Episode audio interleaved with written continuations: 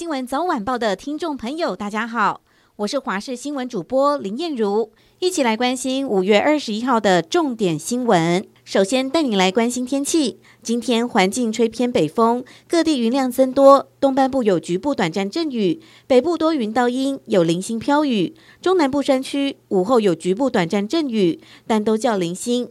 明天北方锋面及华南云系东移，天气转为不稳定。雨势也会逐渐增加，主要在北部及东半部地区降雨较明显，有短暂阵雨或雷雨；其他地区也有局部短暂阵雨。再次提醒各位观众朋友，今天东半部、北部及中南部山区都会有零星飘雨或局部短暂阵雨，外出还是要携带雨具。周日开始会有锋面在台湾附近徘徊，天气转变更不稳定。预估从明天开始到下周五，降雨较全面。同时要注意有累积的致灾性降雨。本土确诊今年来累积突破百万人，死亡率万分之四。中山医学大学附设医院儿童急诊科主任谢宗学指出，相较于上周万分之三增加，显示死亡病例的递延效应发生。现在的死亡率反映是一到两周前的确诊病例。他直言，幼儿园才是最需要停课的族群，只是地方政府似乎没有勇气直接公告幼儿园停课，因为还牵扯双薪家庭照顾幼童问题。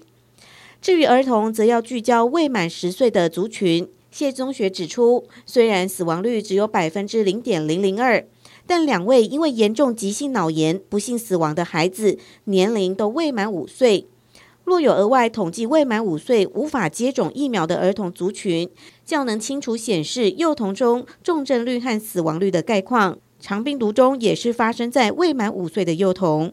欧美近日传出罕见的人畜共通传染病猴痘案例，继英国、西班牙、葡萄牙及美国、加拿大之后，意大利、瑞典、比利时和法国相继在十九号宣告国内发现猴痘病例或疑似病例。澳洲在二十号也通报当地出现疑似病例，卫生专家表示，一般民众传染风险不高，呼吁民众不用过度担忧。过了几个小时，西欧葡萄牙再度通报九个新增确诊病例，卫生当局表示，全国累计已经二十三例。猴痘是人畜共通疾病，先前主要在中非及西非出现，尤其在热带雨林地区居多。最早是发现猴子染病。一九七零年代首见人类感染，症状包括发烧、肌肉疼痛、淋巴结肿大、畏寒、疲倦，手脸会出现皮疹。目前外界比较常见两种病株，刚果的病株致死率可达百分之十，西非病株较为温和，致死率大约百分之一。传染途径包括飞沫、密切身体接触、共用床单、衣物等都可能染病。根据中央社报道，卫福部长陈时中投书，内容分享台湾的科技防疫经验。文中指出，COVID-19 疫情蔓延全球两年，至今已经有超过六百二十五万人死亡。当各国忙于因应疫情及其延伸的各领域冲击，台湾的防疫成就却被忽视。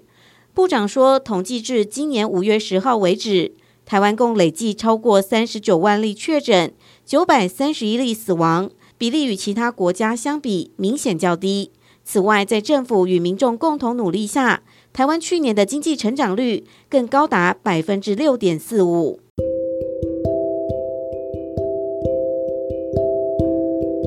以上就是这一节新闻内容，非常感谢您的收听，我们明天再会。